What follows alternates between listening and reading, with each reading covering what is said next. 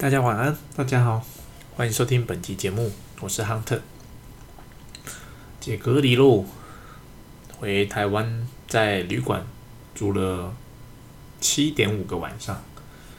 那总之呢，隔离这件事情呢，在前几天就是被隔离的前两三天，觉得还不错，因为难得有这样的空档时间，可以放空一下。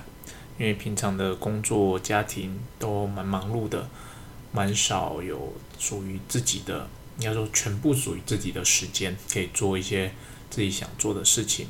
那其实也没有很多特别想做的事情啊，大大部分就是在看空，哎，不是看空，不好意思，放空，然后放空，然后呃，打开很久没打开的 Steam，哦，看看有什么游戏，哦，玩一下，然后看一些小说等等的。可是呢，等到隔离的后期，就是第六天、第七天的时候，基本上在里面是觉得很无聊，很无聊。因为其实你能活动的空间不大，就一个房间的范围嘛。那你在里面能做的事情，就是我刚刚提到那些事情。所以说，如果就是给大家一个建议，如果真的有机会在这段时间要出国，然后回来要隔离的话，哎，请务必先准备好哦，娱乐的东西，就是说你要如何在这一个星期在被隔离的时间内打发时间的产品啦。然后你可能是电动啊，可能是电子书啊，可能是平板啊，追剧啊等等的。一个是一个星期虽然很快就过去了，但是其实你如果你只准备一样啊，一直做同样的事情，其实做久也会腻了啊，做久也会腻了。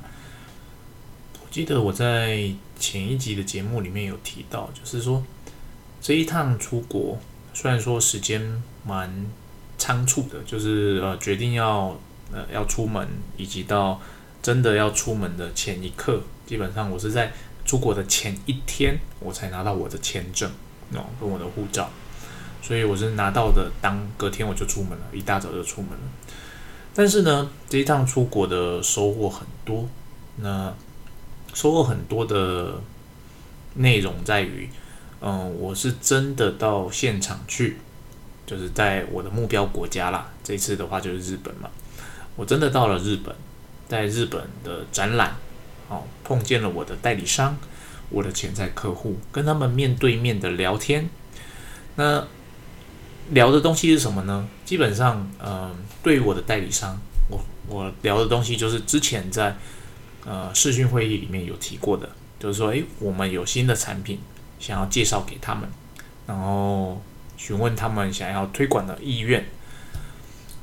那过去呢，呃，对方就是说，哦，有有有，这个东西不错不错，然后就没有下文了。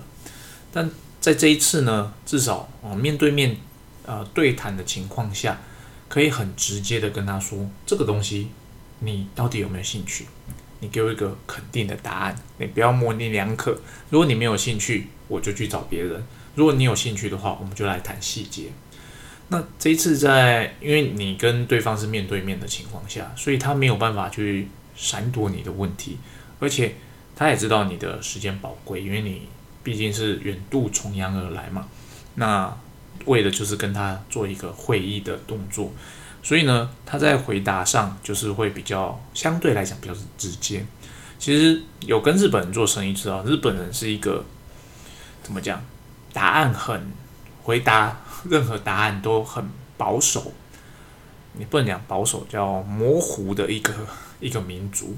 他们可能就是不喜欢给一个肯定的 yes 或肯定的 no，他要保留一点模糊的空间，然后让我们去猜测到底他的意图是什么。那对于不是日本人的我们而言啊，尤其是我啊，我我个人比较喜欢直来直往，你要就要，你不要就不要。当然，这不代表说我没办法去解读，就是你呃话语里面藏的那些意图，只是说我个人比较喜欢直来直往的这一套。那过去呢，因为过去两年的时间没办法出国嘛，就跟日本代理商那边都只能通过视讯来做沟通。那视讯沟通虽然说它很方便，它解除了所谓的距离的限制，你可以很快的就是跟代理商诶搭上线，然后就聊一个案子。但我之前也有提过，呃，视讯虽然方便，但是呢，它并没有办法为我们跟代理商之间建立商业以外的呃情谊。就是说，其实你你用过你就知道，你每次就是你开视讯跟对方聊天，哎，不能讲聊天啊，跟对方开会，你会谈的是什么？谈的就是某一个主题嘛。这个主题一定是在你们开启这个视讯会议之前就已经定下来的。所以你这个视讯会议一定下来之后，你当它开始启动了，哦，双方都上线了，你会谈的是什么？就是这个主题嘛。那这主题谈完之后呢，就拜拜，see you next time，下次见。所以其实变成说，诶，虽然说视讯很方便，但是我没有办法，呃，得到就是我们选定好这个主题以外的 information，我也没有办法跟我的代理商的 key man 哦，不论是业务，不论是管理单位哦，有更私人的接洽哦，那面对面就不一样了。你面对面，当你当刚当你去拜访对方的时候。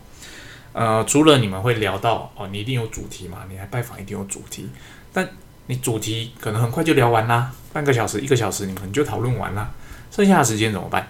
剩下的时间你当然就是聊一些跟主题以外的东西嘛，就当下你会想到的，可能是当地的经济啊，你的实际的销售的状况啊，啊，以及说，哎，你个人的呃嗜好啊，哎，你这两年疫情你都在干什么？你有没有培养出？新的兴趣啊，等等的，所以像这些所谓呃主题以外、商务谈论以外的这些 information，都一定要透过你 face to face 哦去呃真的碰到面的时候，你才有可能去聊的。以及说，哎，虽然说可能嗯我们在开会的时间是两个小时，有只有三十分钟在聊正事，其他的可能一个半小时都在闲聊，但其实这些闲聊里面得到的资讯。很多时候会远远的比我们在谈的正事所得到的资讯更更加的有用啊，更加的有用。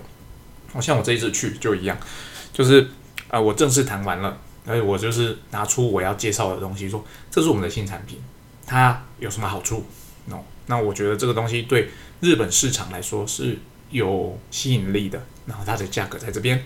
那之前有介绍过了，那我这一次再跟你当面的说明一下。你告诉我你有没有兴趣？对方没办法闪躲嘛，他仔细看了一下，他说有，这个我们有兴趣。好，说那有兴趣就 OK，你们 study 一下，我们之后再继续谈。然后剩下的时间聊什么？就聊日本的市场啊。好，日本的市场不像不像媒体所报道的，也不像我们透过呃 email 或透过会议中得到的资讯的那么差。其实，在我们这个产业，日本市场过去一年，就是整个二零二一年，它的景气是非常非常的好。也就是说，其实我代理商卖的非常的好。对，那他卖的非常好，不代表我有得到非常多的订单啊。因为毕竟代理商他本身，就像我我有提过的，一间代理商，他可能同时有卖非常非常多不同的产品嘛。那他就是整体而言，他公司的营收是好的。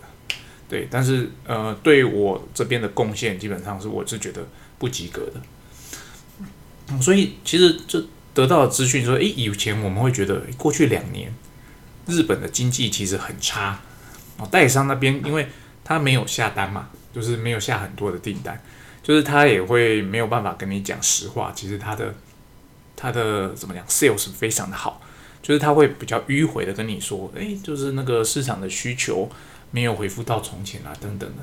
但是当你跟他面对面 talk 的时候，他是没有办法回避这件事情的。而且，当你去拜访，就是你真的走到那个国家的时候，你可以透过不止跟代理商的会面，你可能还有会安排其他的行程嘛。你会从其他的行程、其他的人那边得到可能更完整的讯息。你会发现，其实诶，市场其实不差诶，市场不差诶。那市场不差的情况下，咦，那我们的销售没有起来，那是哪一个环节出问题了？哦，因为过往的话，我就会认为说，诶，是因为景气不好，所以销售没有起来。诶，我可以接受这个理由哦。可是当有这一次的正式拜访之后，我就我就没办法接受了，因为就是诶，景气虽然说它大环境上是不好的。可是呢，在我们这个产业，在日本是好的。那在这种情况下，我就会打一个 question mark，代理商，你这两年的冲啥小 啊？你在干什么？哦，所以呢，这是我呃这一次去拜访的时候得到一个最大的收获。我真的有得到当地市场的第一手的消息。这个其实就是我。我记得我之前有分享过，当我们在做呃所谓的业务决策的时候，我们其实呃很多的时候是根据我可能就是假设今天就是以日本市场而言，我是收到的讯息可能就是两成三成啊。如果你比较有厉害的，你可以从旁敲侧击，从各个角度收到的 information 哦，可能可以到五成。那我们在做市场判断的时候。就是根据这两三层到五层中间的讯息去决定，呃，日本市场啊，或者是某一个目标市场未来的业绩目标是多少？哦，那其实你也知道，就是你根据的资讯其实并不齐全嘛。那你只是根据过往的经验搭配这些不太齐全的资讯，在做未来的营收的推演。那这件事情呢？很大程度上，当你的资讯呃越不够的时候，你很大程度基本上就是在做一个叫做什么字写一个预言啊，写一个预言就是猜猜嘛，你就猜说明年它就是这样子哦，它可能是往好的方向，哎，你得到资讯是哎这个市场嗯不好，过去景气不好，明年可能也不会太好，所以你就猜明年的营收就会不佳。哦或者是说，哎，这个市场，哎，得到的你从外部得到的讯息都，哎，它景气很好哦。那过去的销售可能好像也不错。那我们得到的是讯息，可能就是实际上的啊，三到五成。那我们就猜明年的哦，在这个国家的业绩就会很好。因此呢，这就是我嗯有提到过的，即使现在的线上 meeting 这么的方便，我认为实物上的拜访。还是免不了的啊，免不了。它可能在次数上可以不用像以往的那么的频繁，但我觉得，呃，以台湾的做外销的公司来讲，基本上啊，他也不太可能让业务很频繁的去拜访同一个客户。哦，大家自己回想一下啊，如果你是做外销的，过往在 COVID-19 之前，你在一年之内，假设你是做全球的哦。你在一年之内会去拜访同一间客户超过三次的，有吗？基本上很少啦，啊，很少啦，差不多就是啊一次到两次，哦，这是我都觉得算很多了。在这种情况下，其实呢，现在视讯会议的发达，其实就是让我们可以更快的跟客户在针对某些主题，可以有 face to face 的很快的解决。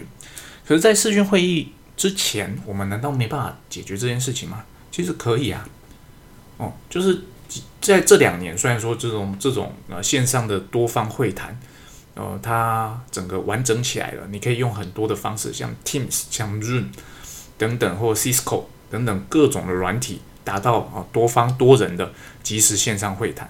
可是呢，我们做外销的，我们大多数时候其实不太需要做多方的会谈，所以过往我们怎么跟代理商保持联系？除了我。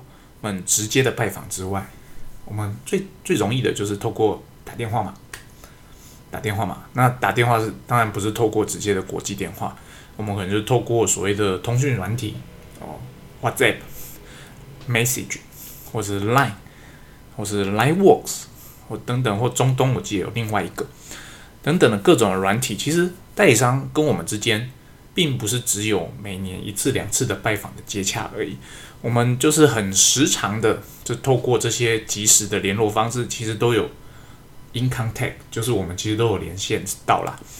所以说，嗯，通讯软体就是这些视讯会议软体的崛起，有没有让我们跟代理商之间变得更 close 呢？我的答案是呃没有，我觉得答案是没有，因为因为我本身就跟代理商算是非常 close 的，我跟主要的代理商基本上。可能一个月内都会通个几次的电话哦，去讨论的案子。那甚至呢，我跟代理商之间，就像我提到的，我跟代理商之间，大多数的代理商，我跟他也都是私底下也都是朋友，所以除了商务的 talk 之外，我们在私底下的社群媒体也都是会有彼此联系的。所以说这些视讯软体到底有没有，就是它推出来之后，我是不是就不用再去拜访客户了？其实不是哦，其实不是，它只是取代了过往我们使用通讯软体，就是用声音沟通，变成了声音加画面沟通这样子而已。那我不知道，其实其实我们的所谓的通讯软体也是可以用视讯的嘛，就像 WhatsApp，你可以打 video call 啊。像 message iMessage 也是啊，你也可以打 video call 啊。只是过往我们可能也不能讲过往了，我个人是蛮常打 video call 的，就是诶面对面的谈，然后或者是诶现场设备有问题，我们就是线上即时连线哦看一下问题。我们所以说，当这些线上的 meeting 软体出来之后，对我而言，基本上我只是多了不同的工具可以使用，它并没有缩短我跟代商之间的距离。所以，所以你问我的意见的话，呃，需不需要继续拜访代理商？我认为还是需要的。我认为还是需要的。哎，扯得比较远哦。突然间会聊到这个，是因为有一个，嗯，有一个听众他要写信来问我，就是说，他们公司就是因为这两年的期间哦没办法拜访嘛，那他们现在觉得哎开放了。呃，就是快要开放了，想要安排所谓的真的去做 face to face 的业务拜访，可是呢，他没办法说服他的老板啊，就是说，诶，是拜访这件事情真的有必要。我相信这个这件事情在各个公司都会发生，因为为什么呢？因为过去两三年的时间，虽然说受受到 COVID nineteen 的影响，但绝大多数在我们这个产业，哦，是在机械业做外销的。订单并没有受到太大的影响，所以会让所谓的老板有一个错觉，其实业务不用出门，订单就会进来。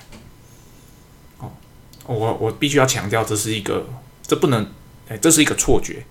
哦，在这两三年期间，哦，我们有两个因素造成我们的订单，呃，并没有受到很大影响。一来就是中国它自废武功，啊，我们的竞争对手它自废武功。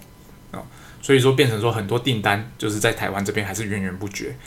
所以第二是我们的那个其实台湾并没有所谓的硬封城嘛，所以我们产线是没有受到影响的，没有受到影响。所以说很多的订单它并没有因此而停滞啊，因此而停滞，所以会有会让老板以为，咦，其实业务不用出门嘛，我们透过视讯软体就可以啦，就可以做生意啦。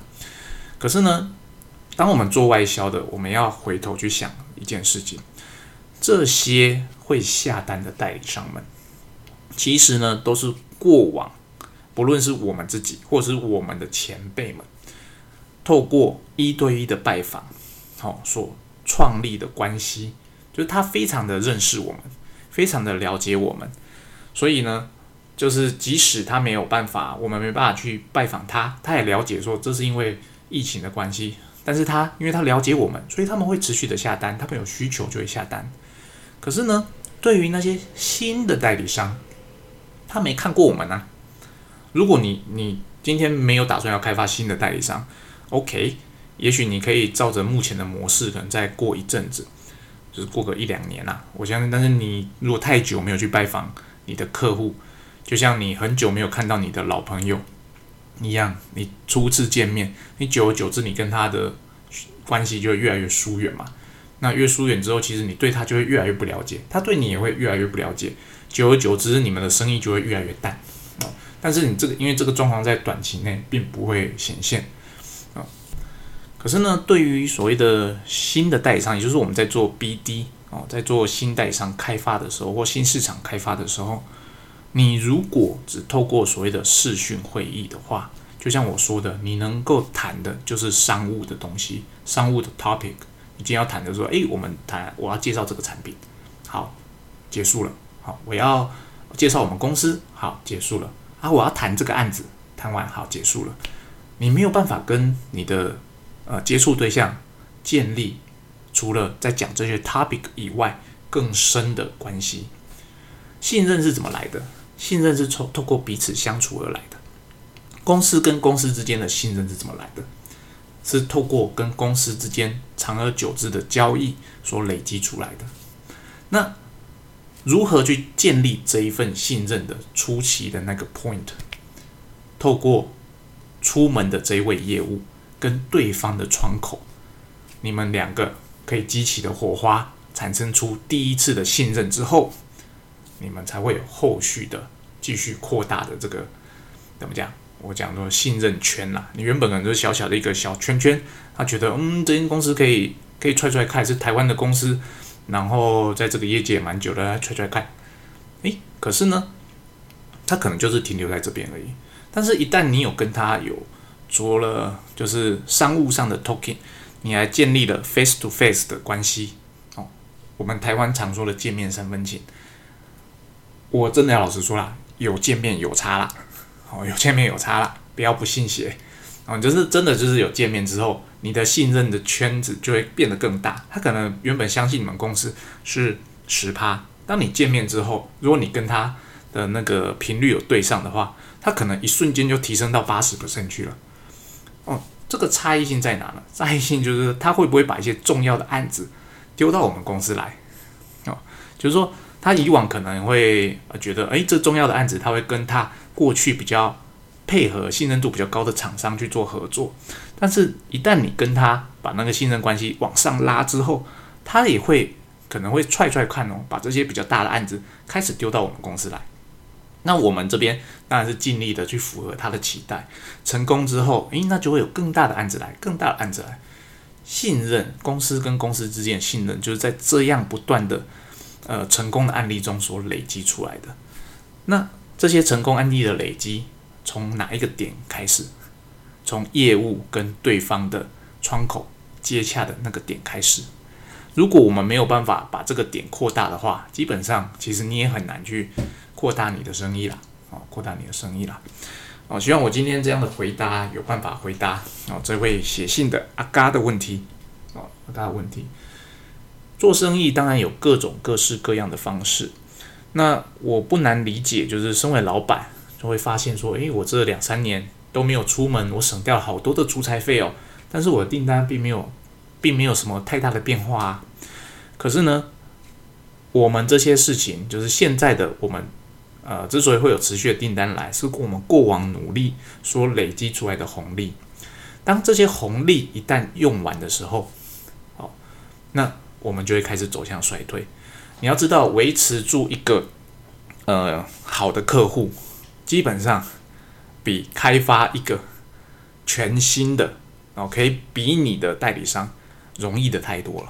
好，你已经之前花了那么多心力了，哦，开发出了这样的嗯合作的伙伴，那我们就应该要好好的去维系这样的关系。关系的维系，你只透过视讯，只透过通话，基本上。它是会随着时间，你们关系会越来越淡，越来越淡，越来越淡。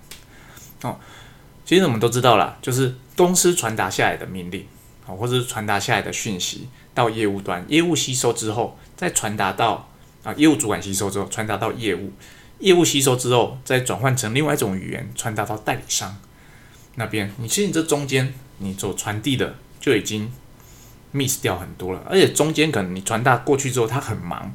他过了一阵子才来消化这些东西。哦，你可能传递给他七十，他消化完之后只剩下四十，那他用这个四十 percent 去那边打市场哦，传达到客户那边可能只剩下三十。哦，在这种情况下，面对面的拜访就可以把中间的这一段给他弥补了起来，好，就是你至少你跟他 face to face 的 talking 的时候，你传达的讯息哦，你你可能收到了。虽然说是没有非常的完整，那至少你七十 percent 七十 percent 的传达了出去，他那边至少接收到七十 percent，那给客户那边还有个六十 percent。在这种情况下，客户对你了解三十趴，跟了解了解你六十趴，哪样的情况下比较容易取得订单呢？当然是越了解越越高越好嘛。哦，所以说，嗯，即使那我们回到结论了，即使就是。嗯，经过这两年的时间啊，没有去拜访客户，我个人我还是认为拜访客户这件事情是有必要的，而且我建议一年至少要一次。尤其是我这一次啊，就是隔了两年多，再次的出国跟代理商面对面的沟通，我有深深的体悟，这件事情不可免，好，这是必要之开支，必要之开支。当然啦，如果你的产业的形态或者你的产品不是所谓像我这样是设备类的啊，你是那种很单纯的零件啊、耗品啊这种不需要去做安装。哦，维修或很详细介绍，你有规格尺寸给他，他就能卖的，也许不用。好，但是如果你是做设备类的，一定要，因为我们这两年多时间，我们公司开发出了很多很多的新产品。但我要老实讲，这些新产品的 information，我们虽然说有寄给了代理商，但我相信百分之九十的代理商根本不知道这些东西可以用在什么地方。他也不知道要怎么去卖，好，就算你给了他 presentation，相信我，绝大多数的当地代理商，就是代理商的业务，他并不会去 study。哦，在这种情况下，如果我们可以面对面的去拜访他，去面对面的跟他说这个产品，我们为什么开发它，它可以卖在哪个市场，那至少说你跟当地的 sales 是直接的告诉他有这个产品。哦，他脑袋中就会记得有这个东西。当他去去打他的市场的时候，至少他会知道说，诶，我们这间公司有这样的产品可以卖哦。不会像现在就是说，诶，其实你会发现，如果你听众你们过往这两年也是在做外销的，你会发现，其实代理商在这两年卖的东西都是什么？都是我们两三年前以前的东西。这两年多来新出的产品，我相信会卖的代理商。很少，尤其是那种呃代理商跟我们合作很久的那种代理商哦，你没有去跟他讲述你的新产品的到来以及它的好处的话，基本上它也不会卖了。好，好，以上就是我今天想跟大家分享的话题。诶，看一看今天讲的有点太久了，那希望今天的内容对大家有所帮助。那谢谢大家，拜拜。